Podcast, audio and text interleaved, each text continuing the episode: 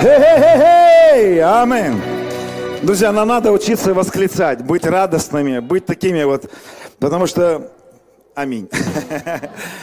Присаживайтесь. Дайте мне мою доску, пускай она хотя бы стоит здесь. И, и это опять дайте мне. О, Иисус. Друзья, посмотрите у себя на руки. Может быть, у кого-то золото проявилось. У меня вот проявились, золото проявилось на руках. Золотые нити вот. Кто хочет посмотреть на святые руки. Вот так выглядят святые. Вот, вот нить золотая. Вот. Посмотрите, вот золотые нити на руках. Вот золотинка, вот, вот. Здесь еще появляется. Посмотрите. Вот, посмотрите, вся, вся ладошь посеяна золотом. Гляньте. Вот она. Посмотрите, вот, вот, сестра, как вас зовут? Вот у Татьяны все руки золотом покрыты сейчас. О, Иисус. Включите музыку кто-нибудь. А у меня вот золотые нити. Вот одна нить. Фонарик есть у кого-нибудь? Включите фонарик. Вот, видите, одна золотая нить, вот вторая золотая нить.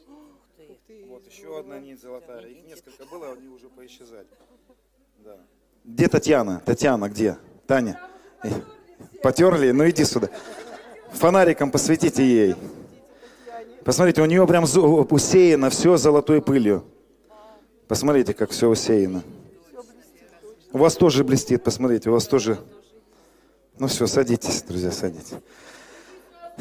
Это это, это знамения, которые очень часто проявляются. Вы можете даже посмотреть, у вас сегодня будут прямо, у кого-то перхоть может золотая даже появиться. Вот, у нас одна сестра, она покрывалась золотом полностью, от макушки до пят вся. Вытиралась и опять золотом покрывалась. Это делает, э, вот со мной служит один из ангелов, ангел мудрости, Хазар его зовут. Вот этот ангел, когда пришел ко мне, он был весь из золота, такого золота небесного Иерусалима. И он мне сказал, когда ты будешь говорить истину, я подтвержду, буду подтверждать это знамением. Я сделал так, что люди будут покрываться золотом. И это, друзья, кто-то покроется, кто-то... Но, друзья, знаете, откуда золото? Изнутри. Потому что мы храм. В храме есть золото. Иногда пыль вот такая, может быть, не золотая, она иногда может быть, бриллиантовая пыль. Иногда, а, у меня было такое свидетельство интересное. Я учила камни сапфире, но у меня не хватит сегодня времени. Хотя, может быть, я немножко о сапфире скажу. И мы, я учила камни сапфире, и весь, весь первый ряд сапфировой крошкой покрылся. Стулья были покрыты сапфировой крошкой. И люди начали поднимать руки, и на руках сапфировая пыль появилась. Потому что в нашем храме есть все эти камни. Вообще, я, ну, мне недавно Господь дал такую задачу раскрывать камни, но я все еще вот не успеваю никак подойти. Столько хочется всего о камнях говорить, но моя самая любимая тема. И когда я сегодня сидел в столовой, я чувствовал помазание сильно. Я посмотрел на руку и увидел золото на руках. Ангел этот а, мудрости, когда пришел ко мне ангел мудрости. Вообще у меня были посещения ангелов – и они со мной не приветствовались, эти ангелы, они не знакомились со мной. Просто приходили, что-то говорили. А потом я немножечко обиделся на них и сказал, Господь, ты... А, а я прочитал книгу Рика Джонера, он там знакомится с ними. Вот. И я говорю, почему у нас у людей отец, ангелы, а люди, когда представляются, они говорят свои имена. Почему твои ангелы никогда не представляются? И буквально на следующий день ко мне пришел этот, этот ангел, он уже не первый раз приходил, Хазар. И он говорит, меня зовут Хазар, я ангел мудрости. И он сказал мне, вот он будет высвобождать вот такое золото. И когда я увидел сегодня золото на руках, я понял, что время говорить об истине. Нам нужно говорить истину. И закон был дан через Моисея, а благодать и истина через Христа. Значит, закон не является истиной. Еще раз. Закон был дан через Моисея, а благодать и истина через Христа. Значит, закон не является истиной. Вот такая интересная штука. Нам нужно говорить с вами о священстве Мелхиседека сегодня. Чуть-чуть. Мы, в принципе, все эти дни говорим о священстве Мелхиседека. Просто мы не обозначаем это так. Что такое священство Мелхиседека? Это то, во что мы все с вами призваны, и то, что будет еще в следующие годы раскрываться. Господь будет раскрывать и раскрывать и раскрывать, но первый раз, когда у нас появляется Милхасидек в Писании, да, но на самом деле это не первый раз, но это когда он называется Милхасидеком. Это 14 глава Бытие, когда Авраам возвращается после поражения царей, после поражения Кидор Лаамера. Некоторые говорят, что он был царь Вавилона. Вообще вавилонское мышление это такая штука противоположная. Я вам скажу так, Вавилон это Левий, это закон. Милхасидек это Иерусалим, царь Шалома. Вот э, Авраам возвращается и встречает Милхасидека, царь Салима. Милхасидек – это не имя. Милхасидек – это статус. Мы с вами тоже все Милхасидеки. У нас есть старший Милхасидек, первосвященник, главный, первенство, он, он глав, главнее нас, больше нас. Это первосвященник Господь Иисус наш. Мы с вами тоже священство и тоже Мелхасидек переводится по-другому. Это два слова, соединенные в одно. Мелых, Мелых Давид, царь Давид. Мелах – это царь, цадик, цадик, царь, цадик. Мелах – царь, второе – цадик. Царь правды или царь праведности. И а, на самом деле вот этот Милхасидек, с которым встречается Авраам, он был не первый. Первый Милхасидек был кто? Адам был первым Милхасидек. Просто они так себя не называли, и мы, когда мы понимаем, если вы поймете суть священства Милхасидека, вы поймете, что Ной был Милхасидеком. Он проповедником был чего? Цадика. Он проповедовал садик, он проповедовал правду. Царь правды, царь истины. Он, пропов... он был проповедником правды, Ной. Енох был Милхасидеком. Вообще Милхасидеков много было. Вот. И э, сейчас я отойду немножко от темы и высвобожу маленькое понимание. Мы вернемся туда, к Милхасидеку. А, здесь есть люди, я обращаюсь сейчас особенно, может быть, к молодым людям. Я не знаю точно, Господь от меня скрывает, от кого, для кого это слово, но здесь есть люди, которые а, приехали, чтобы найти что-то, чтобы состояться, чтобы состоялась их судьба. Я вас хочу разочаровать. Если вы этого ищете, Он вам даст это. Он даст вам реализоваться в вашей судьбе. Но это будет самое худшее, что только с вами могло произойти. Самая великая судьба – это судьба, когда мы разбиваем свою судьбу об его судьбу. Самая величайшая судьба, которую вам, вы могли бы когда-нибудь обнаружить для себя, это разбить свою судьбу и найтись в нем. Найтись в нем и осуществляя его план. Я знаю, ну, Дух Святой мне сказал, что есть, здесь есть несколько человек, которые ищут секреты, какие-то э, такие э, мудрость, чтобы состояться в жизни – и Господь мне сказал, скажи им, что это глупость. Это глупость так думать. А, был один персонаж, который в Писании называется Анан, который умер из-за того, что думал о себе. Он был вторым братом, вторым сыном Иуды. Помните, да? Был, был сын старший, умер. Анана попросили восстановить семя старшему брату. Он не захотел Анан. Из-за этого погиб. Друзья, Мудрость заключается в том, что если мы не захотим свою жизнь отдать в старшего брата, помните Иисус, как говорил, кто умрет, тот будет жить. Жизнь заключается не в нашей жизни. Жизнь – это не просто прожить. Жить – это не просто купить дом, машину, состояться. Это вот у них так жизнь называется. Но это не жизнь. Это самая величайшая глупость – не ищите мудрость, чтобы состояться, чтобы быть успешными. Успешные люди в Божьих глазах, глупцы, это ананы, ананисты, живущие для себя. Будешь жить для себя, умрешь. Умрешь для себя ради его судьбы, ради него. Найдешь жизнь. Это немножко, а, знаете, это когда ты переходишь в это. Сначала это страшно. Я не знаю, к кому я сейчас обращаюсь, но я тебе скажу, ты боишься этого. Вот я обращаюсь к тебе, и ты поймешь, что я к тебе обращаюсь, потому что ты боишься уйти в его судьбу, уйти в Божью судьбу. Ты боишься, для тебя это как угроза сейчас. Но когда ты уйдешь туда, ты обнаружишь, что это и есть жизнь. Это и есть жизнь. Поэтому, если ты приехал, да, и ты понимаешь, что я сейчас к тебе обращаюсь, Ты приехал найти секреты, как состояться.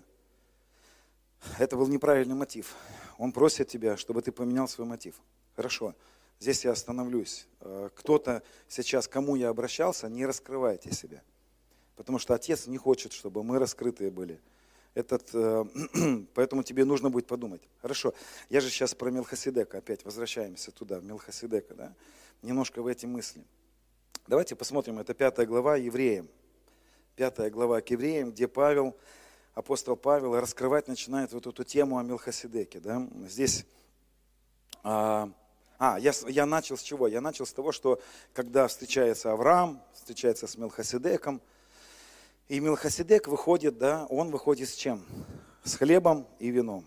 С хлебопреломлением он выходит, да. Поэтому первый секрет и первое понимание, друзья, священства Мелхасидека – это люди, которые живут откровением о том, что они умерли и воскресли со Христом. Священство Мелхасидека – начинается с единением со Христом. И вот здесь мы читаем в Евреях 5 главе, э, конец 5 главы, э, он 12 стих говорит, на 11, «О сем надлежало бы нам говорить много». Друзья, первый секрет хочу сказать. Если вы хотите в эту тему погружаться, наберитесь терпения, потому что об этом Павел сказал, нужно говорить много. Если об этом нужно говорить много, соответственно, что надо делать? Много слушать. Правильно, да? То есть об этом нужно, в этом нужно посвятить время. О сем надлежало бы говорить много. Но он говорит, ну трудно истолковать, трудно понять эту тему. Поэтому, потому что люди сделались неспособными слушать.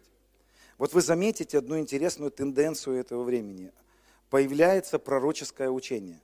Заметьте, несколько лет, буквально это, наверное, года два-три, последние два года это более актуально стало, появились пророки, которые начали учить. Вы заметили, да? Пророки, которые начали учить. Это Господь. Прежде чем проявляется а, вот такое апостольское помазание, в Антиохии сначала были учителя и пророки, или пророки и учителя.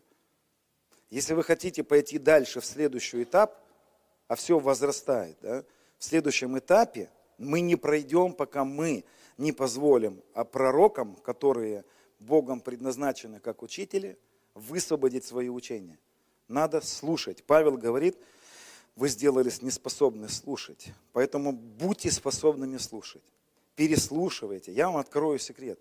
Вот здесь сидят мною уважаемые люди. Валера, друг мой близкий.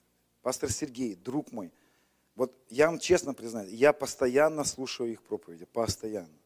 Постоянно слушаю, по нескольку раз. Слушаю, переслушаю. Я вам открою еще один секрет я по несколько раз переслушиваю свои проповеди, свои послания. Я иногда слушаю свои школы и думаю, ничего себе, ничего себе, вау, какое откровение. И сам думаю, когда я вообще это смог ляпнуть? Я вообще не понимал, что я говорил тогда. И думаю, вау, и ты еще глубже, и глубже, и глубже. Посвящайте себя к тому, чтобы слышать. Погружайтесь в эти откровения. И вот он говорит дальше. Всякий питаемый молоком не сведущ в слове правды. Не правда ли такой странный какой-то текст? Всякий питаемый молоком не сведущ в слове правды. По-другому переводится так. Всякий питаемый молоком. А на самом деле питаемый молоком, если вы сегодня...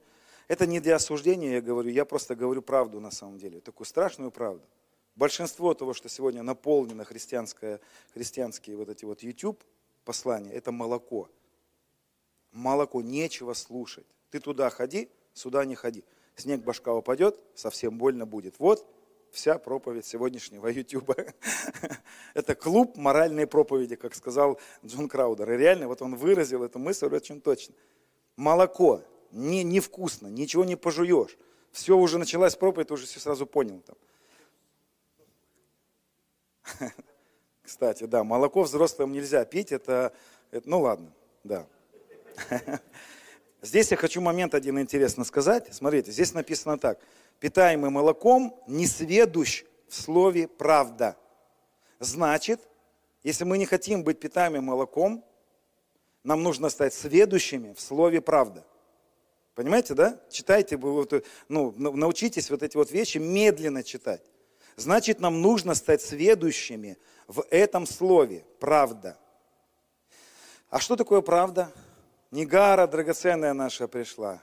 Давайте поприветствуем ее. Нигара, любим тебя. Кариночка, привет. Привет, друзья. Это вот священство Милхасидека идет, чтобы вы понимали. На самом деле огромное почтение, огромное уважение за, за то, какое сердце у нее. Даже не за то, что она делает. Сейчас придется со всеми обниматься, Нигара. О, друзья, слушайте, золото прям начинает, ну дальше, вот посмотрите у себя, у кого еще золото начало проявляться.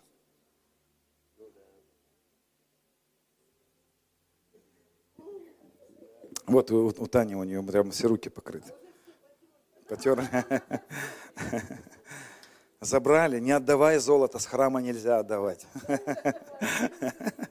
Хорошо, друзья, давайте посмотрим. Значит, нам надо быть следующими в слове правда. Что это за слово? Вот это слово правда, по-другому, в еврите там стоит слово цадик. Помните, кто Мелых цадик? Царь правды. Нам нужно выяснить, в чем наша правда, в чем праведность, где начинается священство Милхасидека. Священство Милхасидека начинается с вот этого понимания слова «правда». Я, не знаю, я знаю, может быть, кто-то слышал это, но послушайте, Дух Святой здесь, Дух премудрости находится. С чего начинается наше путешествие в славу? С чего начинается путешествие вот в это священство, куда нас Господь погружает, там, где вся слава? Оно начинается со слова «цадик». «Цадик» – это э, еврейское слово, которое состоит из трех букв.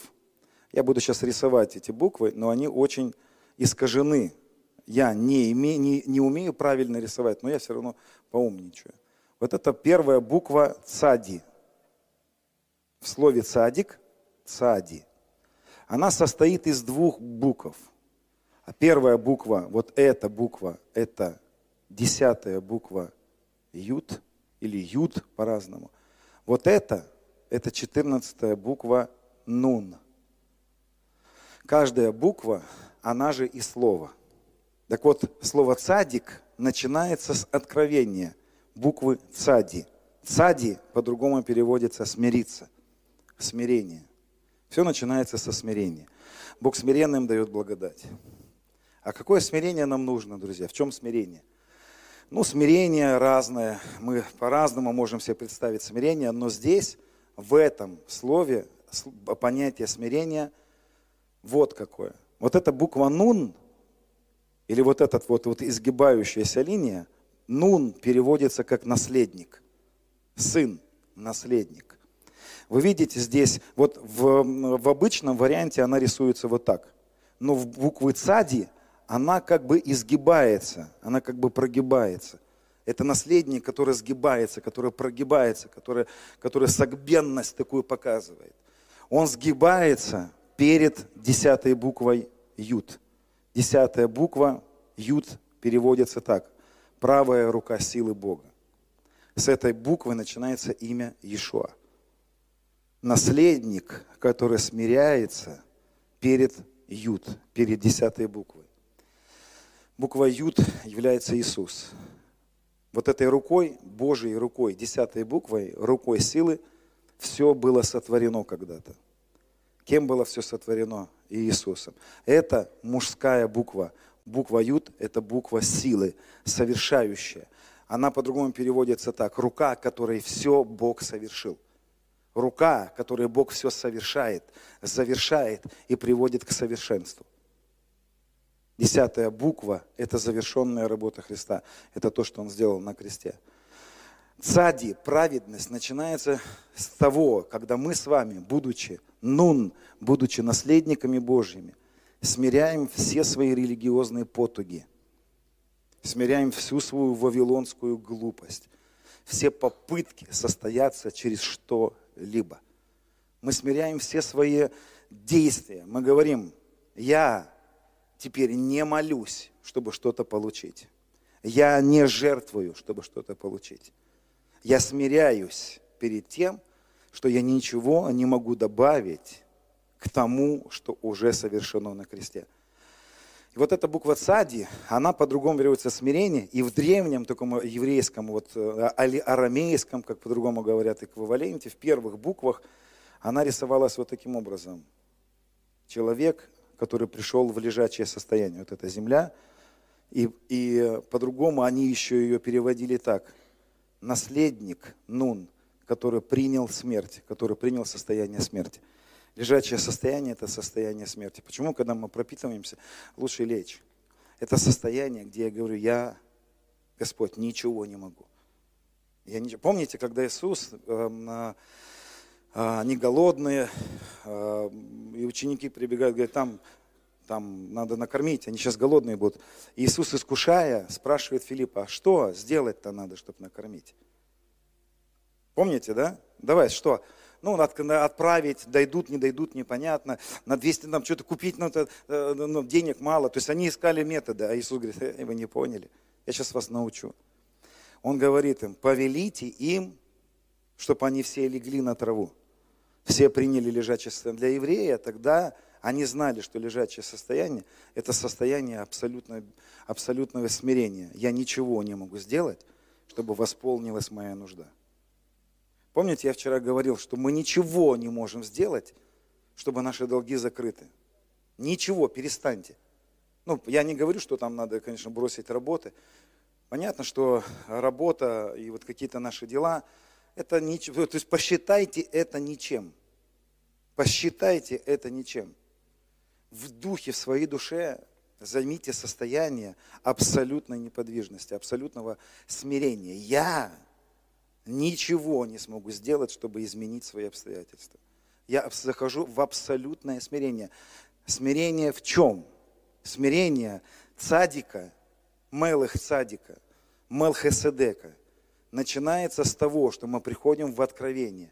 Я умер со Христом и воскрес с Ним, и зашел в воскресшем состоянии в неограниченные финансы неограниченные, нету. Ты не сможешь начать считать и никогда не сможешь закончить считать то, что у тебя есть во Христе. Смирись. Смирись с этой истиной. Смирись с тем, что ты абсолютно ранами его исцелен уже.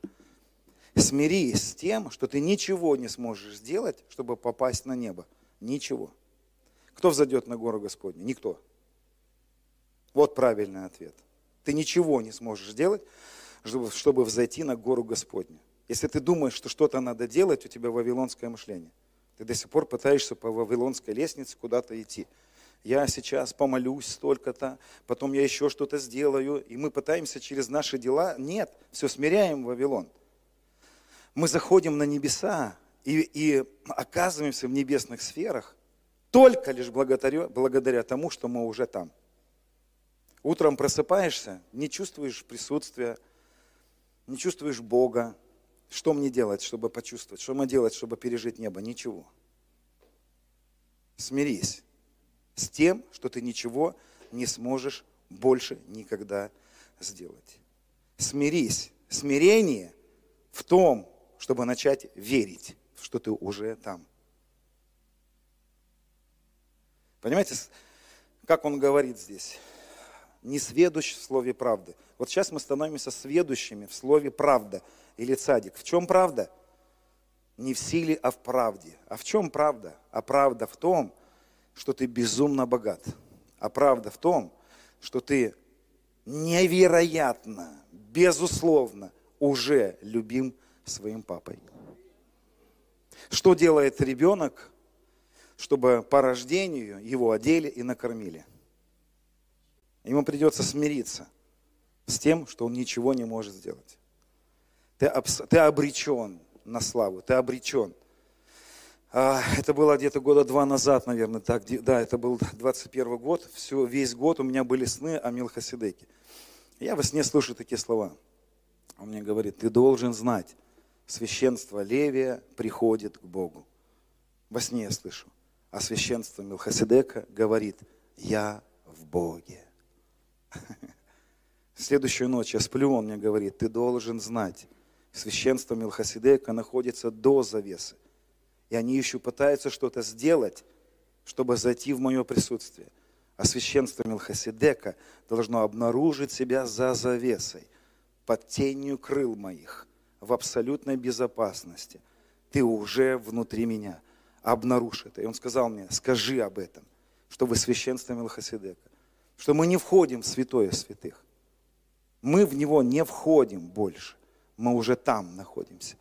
Мы абсолютно, э, нам нужно смирить. Что смирить? Вавилон. Всю эту вавилонскую тупость, глупость, все эти потуги, всю нашу попытку что-то сделать, чтобы разбогатеть.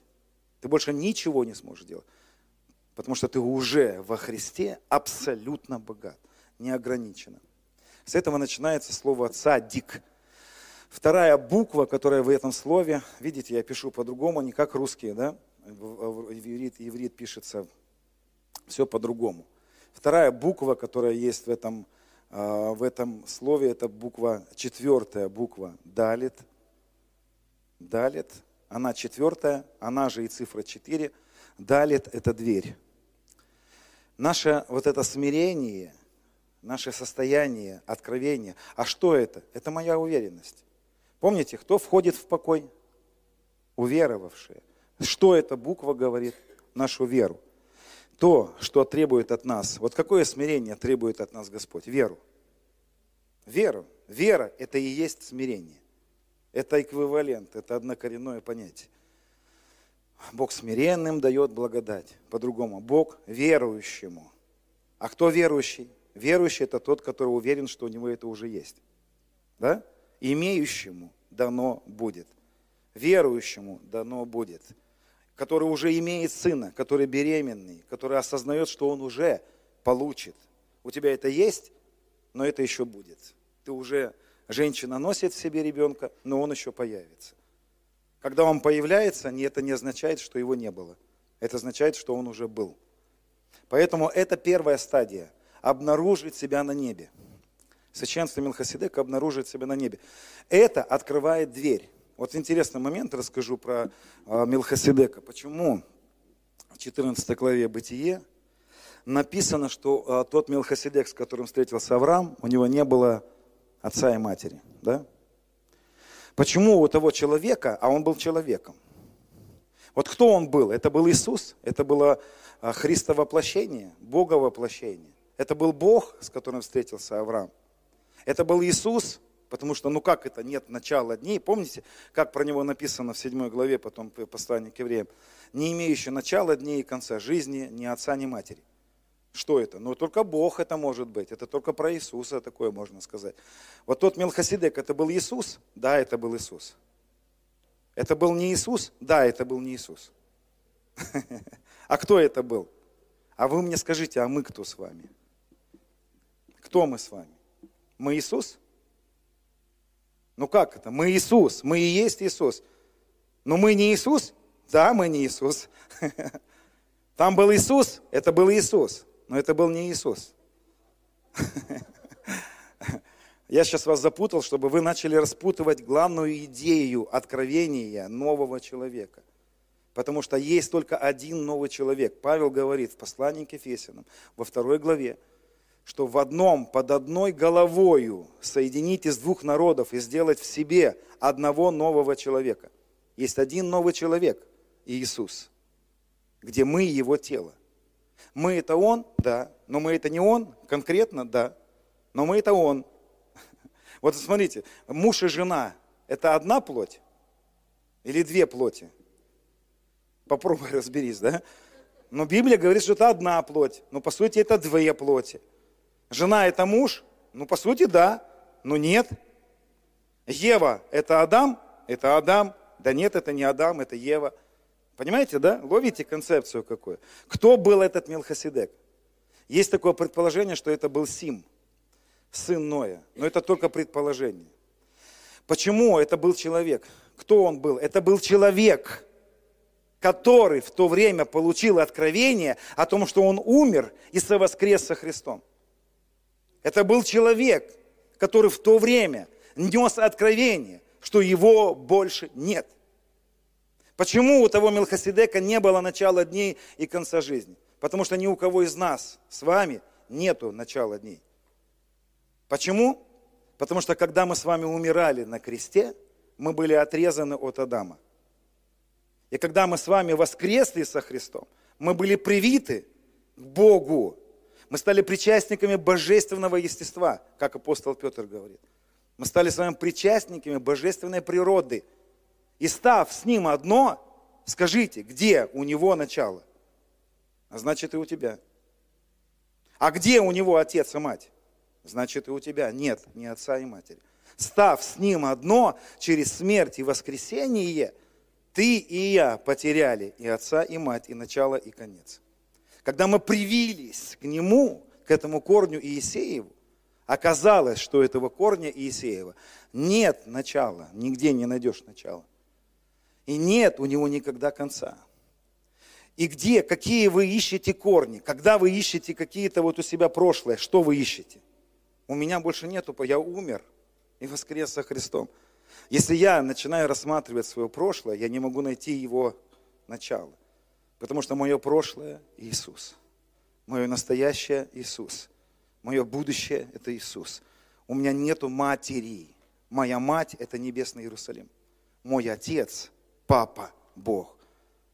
Поэтому вот такого земного отца и матери у меня больше нет. Я вот постоянно в последнее время утверждаю эту мысль. Если ты не понимаешь этого, если ты считаешь, что у тебя есть отец и мать, значит, ты еще не смирился. Значит, ты еще находишься в священстве Левия. Потому что у священства Левия еще есть прошлое, с ним еще надо разбираться, с этим прошлым. Кто понимает меня? Когда ты заходишь в священство Милхасидека, ты приходишь в откровение – что во Христе Иисусе не имеет теперь больше значения ни обрезание, ни необрезание, а только лишь, что я новое творение во Христе Иисусе. Где все старое прошло? Его нет. А теперь все новое. А что новое? А новое – это понимание, что у меня нет теперь конца, и у меня нет начала. Потому что я во Христе, я же умер. С этого начинается наше путешествие в нового человека – с откровения, что меня больше нет, я умер. И это был Милхасидек, это был человек, который в то время пришел в шалом. Он стал шаломом, он стал царем шалома. Какого шалома? Откуда он взял это понятие, что он царь Салима? Он был первым президентом города Иерусалима. Это первый раз, когда в Библии упоминается Иерусалим. Царь Салима и Иерусалима, то есть потом, как его назвали – столица Шалома или центр Шалома, да, как одно из переводов слова Иерусалим или Иерушалаем. Он стал первым основателем города Иерусалим, Шалома. Где первый раз употребляется это понятие? В Бытие второй главе, где написано, что Господь творил шесть дней. В шестой день Он сотворил человека – вот тут сейчас интересный момент. Вы сейчас, друзья, я немножко так ну, запутанно говорю, но у вас я, я распутается все. Я сейчас вот про вторую главу Бытие чуть-чуть нарисую вам дальше, как это слово рисует, и туда вернусь, вы поймете, не теряйте мысль. Хотя, может быть, она покажется сложной. Вот теперь, смотрите, когда мы с вами смиряемся или принимаем верой, что мы умерли с Ним и воскресли, помните Авраам, что ему было сказано? Выйди из дома отца своего. Почему ему было, не было сказано, выйди из той земли, ему было сказано, выйди из дома отца. Посмотрите, как там на самом деле написано. Ему было сказано, перестай с этого момента считать себя частью этой родословной линии. Выйди теперь из своего дома. Когда ты будешь говорить о своем родословии, вот с тебя начинается новый род. Вот то, что было в доме отца, останавливается, выйди. У тебя больше нету там, не связывая себя, себя с этим больше. Вы понимаете, что было ему сказано? Что нам сегодня сказано? Выйди из твоего рода. Выйди из объединения и отождествления с Адамом, с тем человеком ветхим. Перестань себя с ним отождествлять. Выйди из дома отца своего. Зайди в понимание, что ты со Христом теперь одно – пойми, что у тебя твоя мать теперь, как бы это странно ни звучало, а мне э, иногда говорят, что ты учишь не почитать мать теперь? Нет, друзья, я вас учу почитать новую мать. Почитай отца и мать, и продлятся дни жизни твоей. Знаете, что там по-другому, как можно было перевести? почитай своего теперь нового отца, пойми, кто твой отец, и пойми, кто твоя мать. А кто твоя мать? Воскресение Христа из мертвых. Это и есть мать. Когда Иисус воскрес, мы родились как новый человек. Почитай этих родителей, и у тебя дни жизни продлятся. Если вы будете внимательно изучать, там написано, твои дни жизни не закончатся. Они будут продлеваться. Почему? А потому что у тебя где конец теперь? Где твой конец? Где, твой, где ты заканчиваешься? Ты нигде теперь не заканчиваешься. Если ты поймешь, кого почитать, то ты поймешь, что почтение к твоей земной матери в том, чтобы привести ее вот в этом откровении. Если ты хочешь почитать своих земных родителей, вот главное почтение. Перестань их почитать своими родителями. И приведи их тоже к этому откровению, что они во Христе. Я сделал это со своей матерью. К сожалению, отца я не смог уже к этому привести, но свою мать я привел к этому откровению. Она теперь у меня знает, что она умерла со Христом, воскресла, и она теперь моя сестра. Но вы понимаете, конечно, я к ней обращаюсь как к маме. Но я, я не захожу в крайности. Я не говорю, ты теперь мне никто. Да? Поймите, это просто мое понимание, это мое верование, это мое отождествление. Так вот, а, выйди теперь, перейди во что? Третья буква в слове «садик» – это такая интересная буква «куф». Она рисовалась вот таким образом. Куф. Куф. Она состоит из двух букв. Вот эта буква Каф. Каф. Я не буду вот эти, какие, какая она там по счету, это не так важно. Каф. Вот это Каф. И вот эта буква Каф, по-другому, это рука. То есть, видите, это тоже рука, это рука силы, которой он все совершает. А буква Кав – это рука, которой он все благословляет. Рука благословения. Вот здесь я нарисую мышцу, чтобы вы понимали, что это рука. Когда мы возлагаем руки, что мы делаем? Мы делаем кав. Мы делаем вот эту букву кав, то есть куф состоит из кав, которая в своей руке благословения держит шестую букву вав. Ну, согласитесь, уже интересно, да? Шестая буква ВАВ, по-другому она читается, это слово, еврейское слово, которое читается гвоздь, который соединил небо и землю. Или колышек, который вбит в палатку, который удерживает палатку на земле. Это гвоздь. Вот все еврейские буквы рисуются, рисуются так, небо и земля – это небо, это земля. Есть буквы, которые рисуются на небе, а есть, которые на земле. Но в еврейском алфавите есть всего лишь одна буква, которая рисуется с неба на землю. Это шестая буква. И она по-другому переводится как Галгал или портал, через который небо изливается на землю. И то, что на земле, переходит на небо. Цадик. Помните, что сделал Мелхиседек? Он в своих руках что принес? Он принес букву ВАВ. Буква ВАВ – это крест. Это откровение о том, что ты умер. И, и а священство Милхасидека несет в своей руке ответ больному исцеления. Знаете, кто это буква ВАВ? По сути, это мы с вами. Мы и есть вот эта буква, которая соединяет небо и землю. Помните, в какой день сотворен был человек? В шестой день. Мы и есть с вами тот самый портал. Кто-то вот спрашивает, где Галгал? Где найти Галгал? Друзья, а Галгал – это я. Это я Галгал, это ты Галгал. Галгал – это новый человек. Галгал – это новый человек под главою Христом, где Иисус – голова, а мы его тело.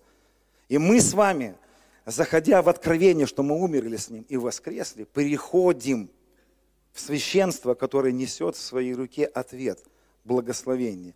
Мы становимся людьми, которые несут пророческое слово.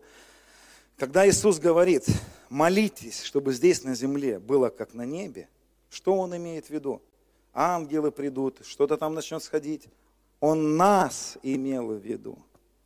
Если ты будешь молиться, Бог, здесь на земле, пусть будет как на небе, ты должен понять, ты молишься о себе. Ты молишься о себе. И тебе, Он тебя приведет через эту молитву к откровению, что ты умер и воскрес с Ним. И это приводит тебя к тому, что ты становишься источником неба на этой земле.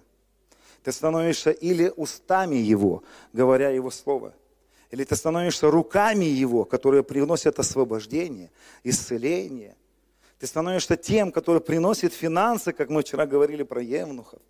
Ты становишься этой рукой благословения, через которую небо начинает изливаться здесь на землю. Ты становишься рукой благословения, которая в своей руке несет этот портал, становится этим порталом. Мы и есть эта рука. Священство Милхасидека – это люди, которые становятся галгалом, становятся этим порталом, через который Бог течет. Ты выходишь сюда петь, ты становишься за клавиши, да-да-да, небо проявилось. И нам всего лишь нужно найти ту грань, через которую небо будет проявляться.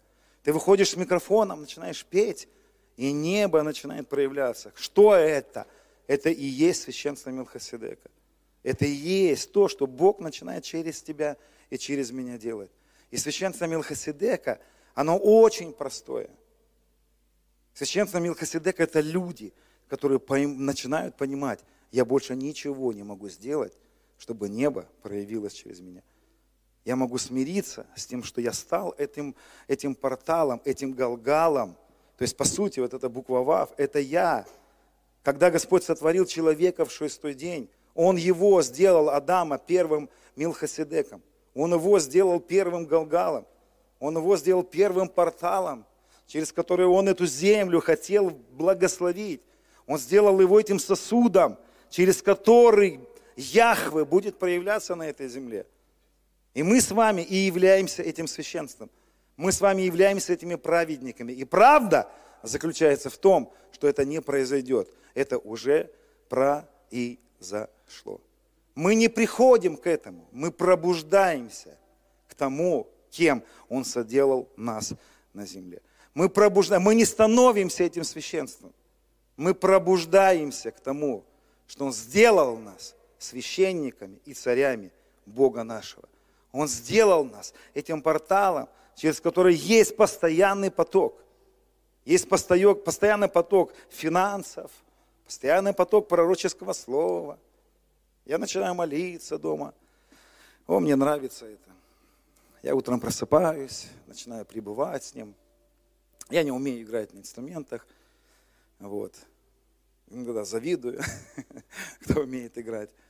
Вот. Но я включаю музыку и начинаю поклоняться, начинаю пребывать с Ним. Я всегда начинаю с откровения, я умер, я с тобой уже одно. Я не достигаю этого. Я пробуждаюсь к этому каждый день. Я пробуждаюсь в это откровение, я с тобой одно. И вдруг я слышу, он мне говорит, возьми, позвони этой сестре. Это один из моментов, как я вам расскажу, как это в моей жизни происходит. Я говорю, Господь, хорошо, когда? Он мне говорит, прямо сейчас позвони ей. Зачем? Просто позвони. Я набираю трубочку, говорю, привет, и слышу в телефон, я говорю, что с тобой? Она говорит, я проснулась и не чувствую Бога.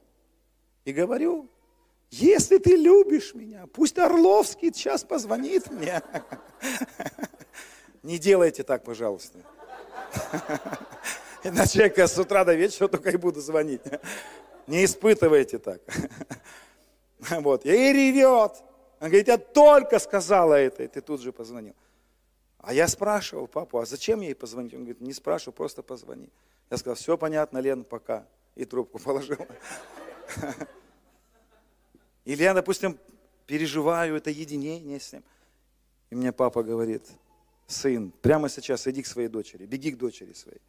Я бегу, открываю дверь. Вот часто рассказываю этот пример. В подушке дочь ревет.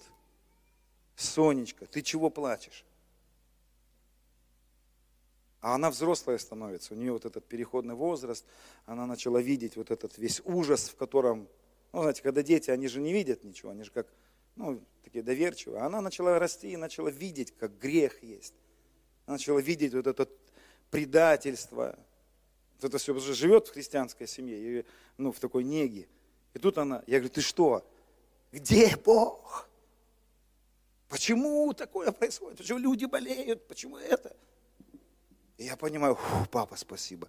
Я опять становлюсь этим галгалом только сейчас для своей дочери. Я говорю, Сонечка. И начинаю объяснять, и она успокаивается, папа, спасибо. Да, Иисус видит, Иисус любит. И мы становимся источником. Это должно быть для нас. Это священство очень простое. Ты приходишь на собрание. Я вам вчера рассказывал, я прихожу в собрание и всегда смотрю, кто одет во что. Смотрю, какие, какие, какая обувь у кого. Недавно начал смотреть, кто на какой машине ездит. Серьезно, я сказал, я хочу быть этим порталом. Я хочу быть этим источником. Через... Я начинаю смотреть, что я могу высвободить. Как небо через меня проявится в этом дне. Какое пророческое слово. Я иногда вот встаю, допустим, на служениях. это не всегда, э, не всегда я проявляю это, но я встаю, и вы могли видеть, я поворачиваюсь и начинаю смотреть по залу. Где, что, что, что, кому, что, что ты хочешь. Где мне высвободить, как, как этот портал высвободится, как этот голган сейчас прольется. Да. А, вот, вот, я, скажи, подойди, скажи. Передай это, помолись за это окей. И начинает давать этому возможности течь. Это все очень просто, это очень простое священство. Оно не замудренное. Оно очень, там все очень просто. Если ты становишься сведущий в слове правда, ты становишься сведущий во всем откровении священства Милхасидек. Вы соглашаетесь, это очень простое священство. Ты встаешь за клавиши, если ты умеешь петь. Вот супруга у меня это делает постоянно как я, знаете, как учил нашу группу прославления. Они репетируют, а я знаю, что я уже приготовил для них. Они репетировали, в воскресенье вышли, все. Я подхожу, супруга у меня прославление ведет, я говорю, что, приготовили списочек свой? Я говорю, да, приготовили. Ну-ка давай. В мусорку. Сегодня ничего из этого списка не поете. Только лишь спонтанное поклонение. И может быть просто два слова. А И, потек... и река начала течь. И начала высвобождаться. Настя у меня убегает очень часто за клавиши, там никого нету, она убегает, закрывается и начинает петь, просто поет. И начинают какие-то песни приходить. И это и есть священство Мелхиседека. Это и есть то, что Бог дает нам делать через нас. Он всегда, он всегда хотел проявляться через нас, друзья. И одно из главных пониманий этого священства заключается в том, что священство Милхасидека уверено в абсолютной завершенной работе Иисуса Христа. В абсолютной. Помните, я говорил вам, что здесь вот в этой букве я объясню вторую главу Бытие. Начинается вторая глава Бытие. Давайте посмотрим. С того, что Господь начинает говорить. Так совершены небо и земля. И совершил Бог седьмому дню дела свои которую он делал, и почил в день седьмой от всех дел своих, которые делал. Благословил день седьмой, осветил его. И вот в этот седьмой день завел Господь человека. Он завел его в откровение, он завел его в понимание. Синодально не передает правильно весь смысл этих слов. Совершены небо и земля, ну совершены. В еврите там стоит такое слово, которое переводится так. Завершил все к седьмому дню. Все, что завершил, и сотворил, привел в абсолютное совершенство. Ничего нельзя больше добавить. Все совершил. Никакого изъяна, никакой задеринки, ничего. Абсолютное совершенство. И он привел человека и зашел в покой. Покой заключается в абсолютной уверенности, что он все совершил. А из чего они вышли? Седьмой, из седьмого дня, они вышли из абсолютной уверенности, что он все совершил. Через что? Через то, что они сделали видимый мир своей реальностью. Потому что видимый мир не соответствовал тому, что он сказал, я все совершил. Потому что если он сказал, что он все совершил, тогда почему сатана и треть ангелов? Я всегда говорю так, почему Адам с Евой голенькие шастают по Эдемскому саду? Почему Адам и Ева не видели своей ноготы? Знаете почему? Нагота не была нормальной. Их нагота не была нормой. Вы не увидите в Библии Бога голым, ангелов голых, вы не увидите ни одно творение голое. Никто не ходит голенький по небу. Нагота их не была нормой.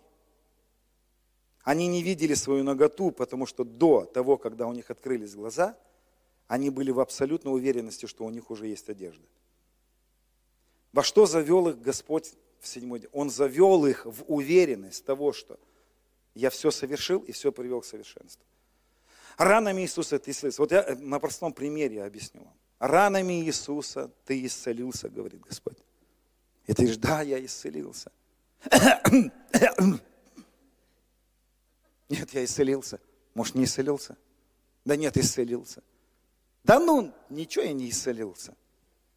Так, короче, больной я, хромой, косой, денег нет, долги есть. Друзья, что сделал с ними враг в Эдемском саду? Он вывел их из уверенности того, что уже все совершилось. Дело в том, что когда Господь в седьмой день завел их, Он их завел на третье небо. Я сейчас вам объясню, как это понимать. Когда Павел говорит, что он был на третьем небе, третье небо – это будущее. Это то, что, чего нет, но уже есть. Третье небо примерно представьте так. Еще раз, пример этот очень простой. Женщина беременная, у нее в животике есть сын, но его еще пока нету, но он уже есть. Понимаете? То есть во что завел их Господь? Он их завел в уверенность того, что у них уже все есть что все совершилось, дьявола нет. Он уже со своими ангелами поражен, силы у него нет, все разрушено, силы он лишен, лишен, смерть лишена власти. Все, он их завел вот в эту уверенность. Почему он их так смог сделать, друзья? И нам надо понять с вами одну вещь, что Бог, будучи в начале, уже находится в конце. Он, будучи в начале, он не живет линейно. И нам с вами нужно пережить, перестать жить линейно. Это священство Левия живет линейно. Священство Милхасидека в начале уже находится в конце. Находясь в Алиф, они уже находятся в Тав, в абсолютной завершенности. Почему Павел попал на третье небо? Потому что прежде, чем он попал на третье небо, как он описывает это в Коринфянах, он уже там был. Как? Потому что в Ефесинах он утверждает, мы посажены во Христе Иисусе на небесах. Прежде чем он посетил третье небо, он прежде этого уже был там в своей вере. Он уже там находился. Он уже утверждал, что во Христе Иисусе мы посажены на небе. Мы посажены на третьем небе. Мы посажены в абсолютной завершенности, где уже нет никаких проблем, где абсолютно царствует, там уже новые тела. Вы заметите одну интересную вещь. Он в послании к Коринфянам описывает новые тела. Он говорит, есть тела небесные, а есть тела земные. Подожди, перематываем пленку. Ты же в других посланиях говоришь, что тела небесные, тела появятся только после второго пришествия. Кто понимает, что как будто путаница происходит? Он говорит, придет Господь, мертвые воскреснут, появятся новые тела. А в Коринфянах утверждает, что уже есть тела небесные. Почему? Потому что нелинейно живет Господь, и небо не живет линейно. Небо в начале уже было в конце. Он в шестой день все совершил и сделал человека порталом третьего дня. Человек в начале бытия земли был порталом чего? Конца. Не запутал я вас? Это сложно немножко, потому что священство Милхасидека не живет сейчас. Священство Милхасидека не живет ныне. Священство Милхасидека живет в будущем уже и, для, и становится источником того, что есть в завершенности уже сейчас. Я не знаю, это книги можно писать фантастические, наверное, об этом. Но, друзья, нам нужно прийти в откровение. То, что ты видишь в видимом мире, этого уже нет. Почему? Потому что это уже завершилось и покрылось. То есть священство Милхасидека живет в абсолютной уверенности. Вот, допустим, момент, простой момент расскажу моей супруге Господь дал сон. Мы очень мечтаем жить на море. Мы никогда не жили на море, мы всегда жили на море комаров, море снега, море проблем, ну, как в песнях все христианских. Море проблем, море неудач. Вот на этих морях мы прожили очень долго. Море комаров. Вот знаете, мы жили, мы жили в Тынде много лет. Там летом, так, открываешь рот, и пережевываешь целую пачку комаров. Они, их даже, ам, и там нельзя открывать, там все в комарах, в мошках.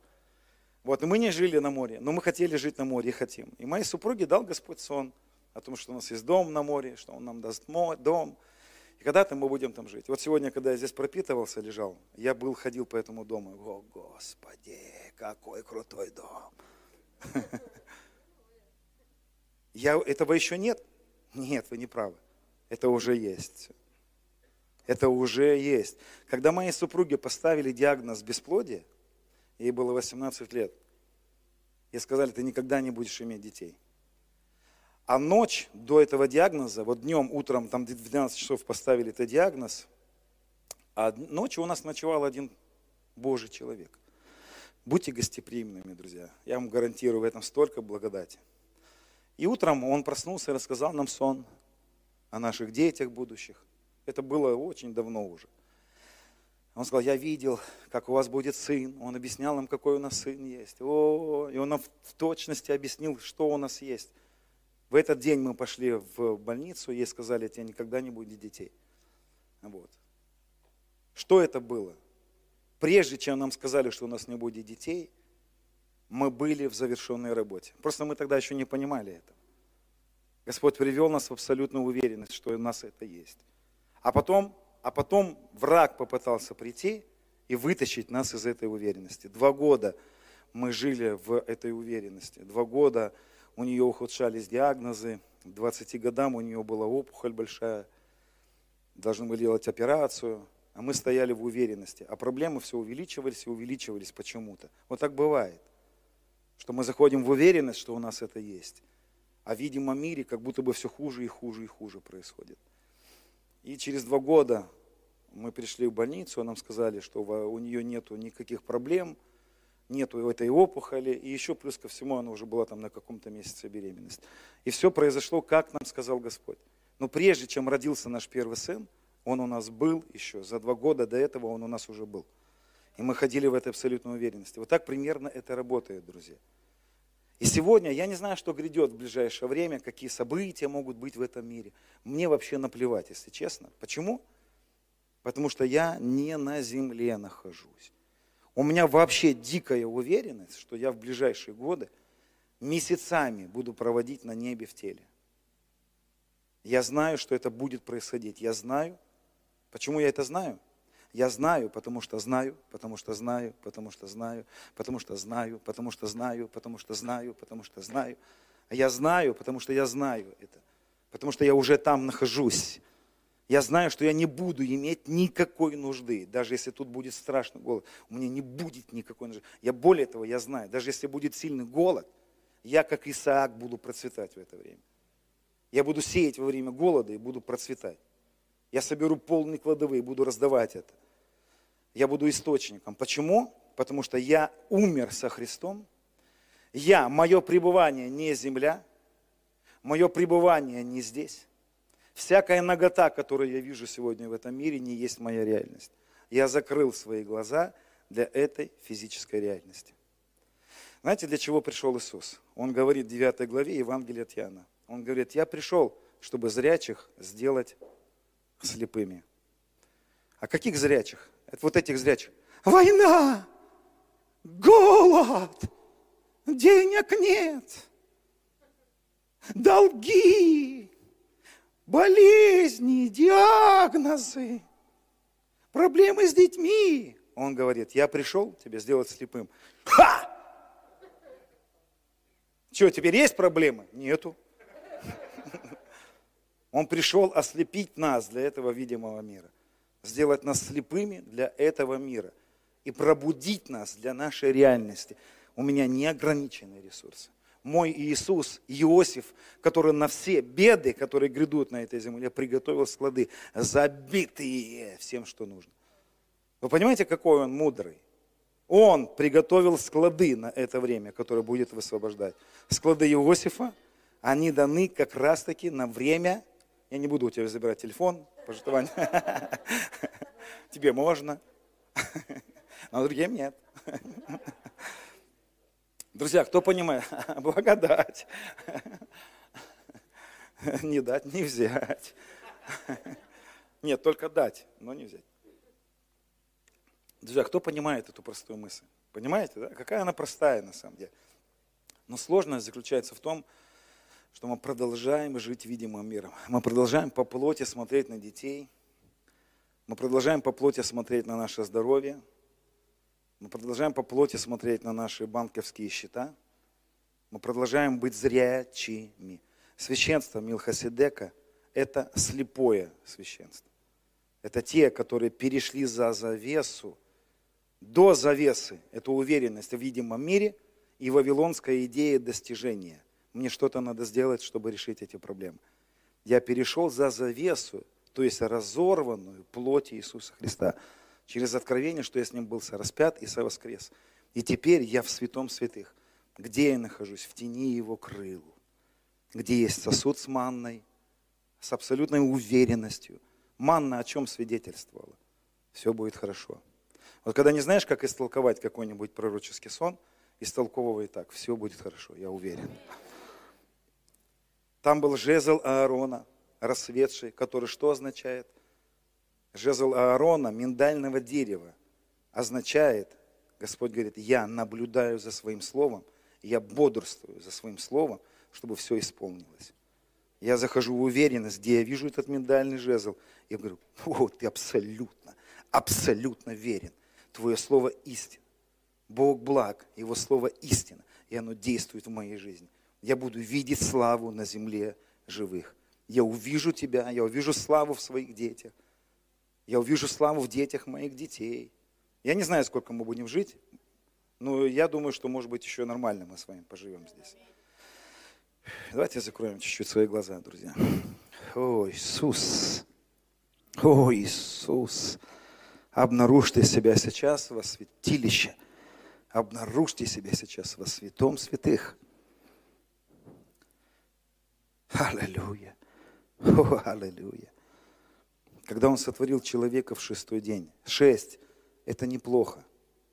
Шестерка – это замечательно.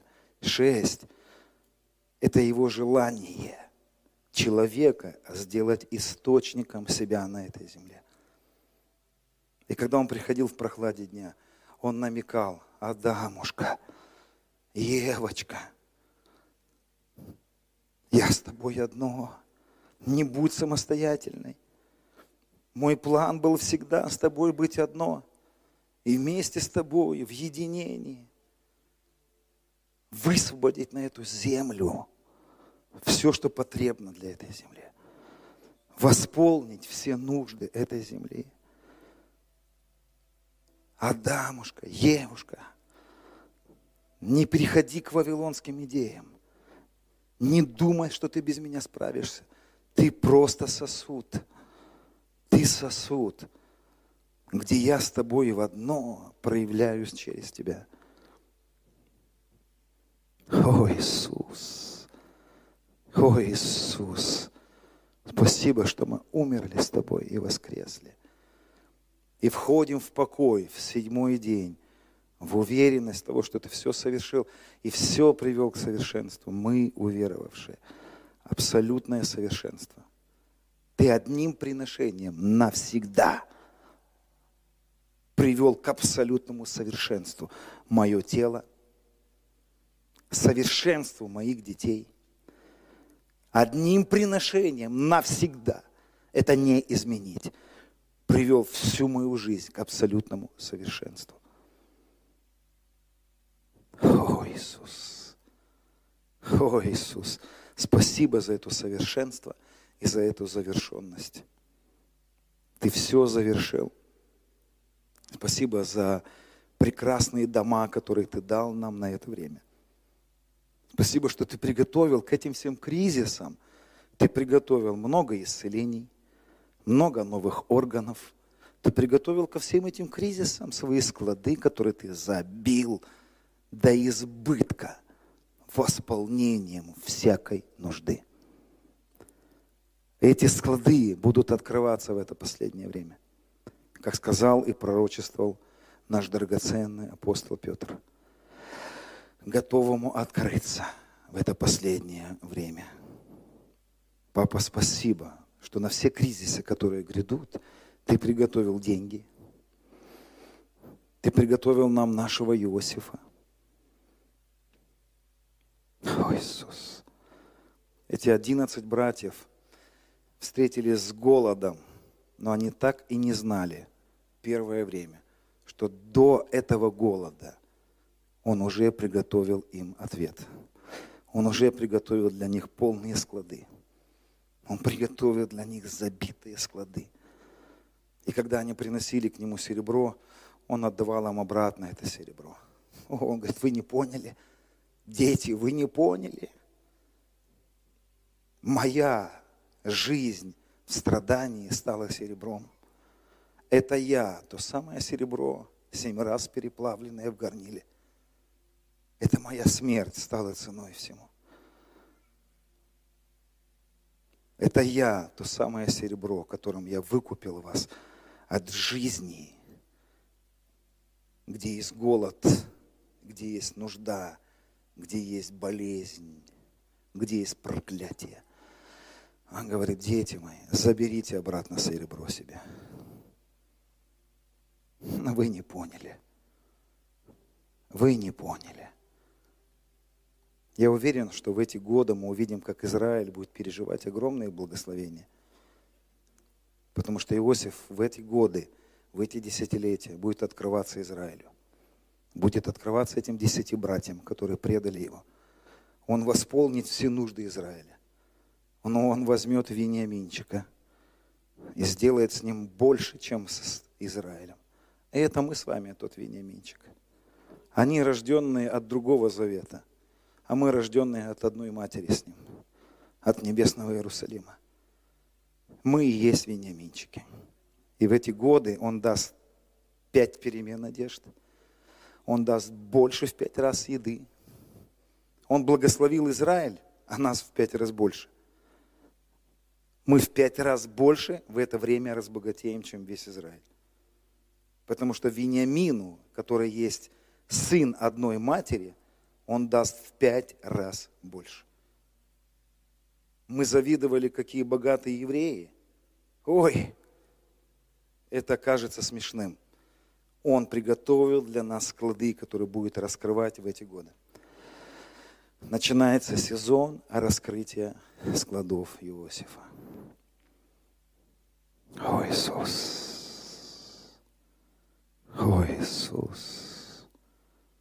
О, Иисус! Спасибо, что Ты покрыл мои долги. Спасибо, что Ты покрыл мои долги. И я неограниченно богат. Спасибо, что в этом сезоне у нас будет свои гостиницы, у нас будут свои места, где ты приготовишь для каждого все потребное. Угу. Спасибо, любимый. Спасибо, любимый. Мы сделаем перерыв, но я вам хочу сказать, друзья, сейчас последнюю маленькую мысль. Почему вы услышали, почему мы последний год, ну, последние годы слышали послание о любви папы? Знаете почему? Иосиф не пустил к своим складам без папы. Он сказал, едьте за отцом. Без отца, без папы в склады не вздумайте идти. Поэтому послание любви отца это, э, это пик. Потому что пред, предпоследний уровень горы, описанная у Рика Джонера, это Галатам 2.20. Это то, что я сейчас объясняю. Уже не я, но живет во мне Христос или вместо меня Христос. Это откровение о единении со Христом. Но высший уровень горы – это безусловная любовь Отца.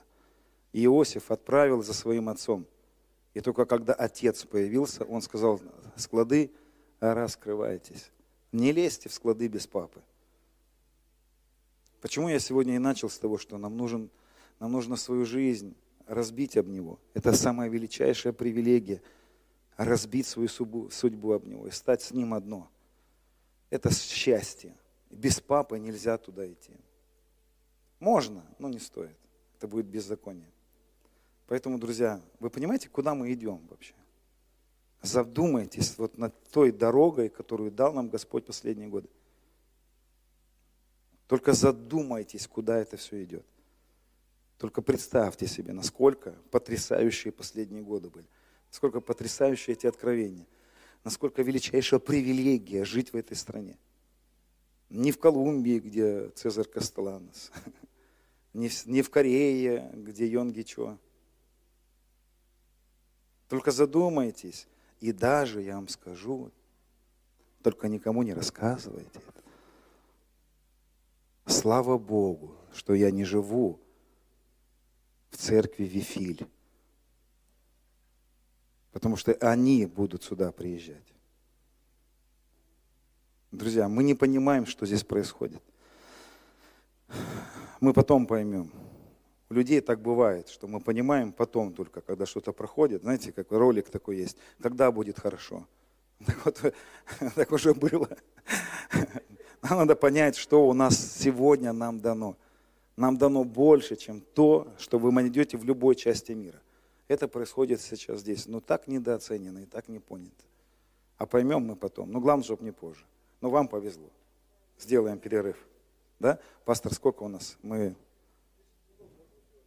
10 минут перерыв сделаем.